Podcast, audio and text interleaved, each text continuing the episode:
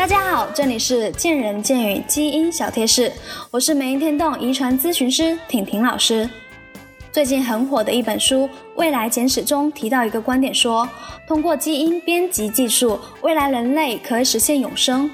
这个观点成立吗？其实，基因与人的关系如同代码与计算机的关系，代码决定了计算机的运行，基因决定了人的生老病死。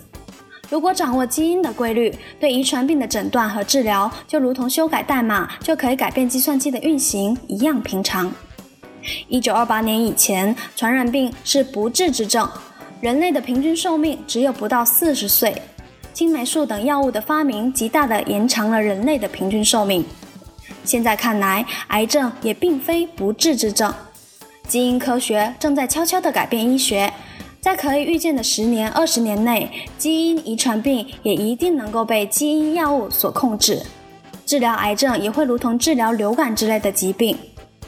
所以，请相信基因科学一定可以帮助人类延长寿命。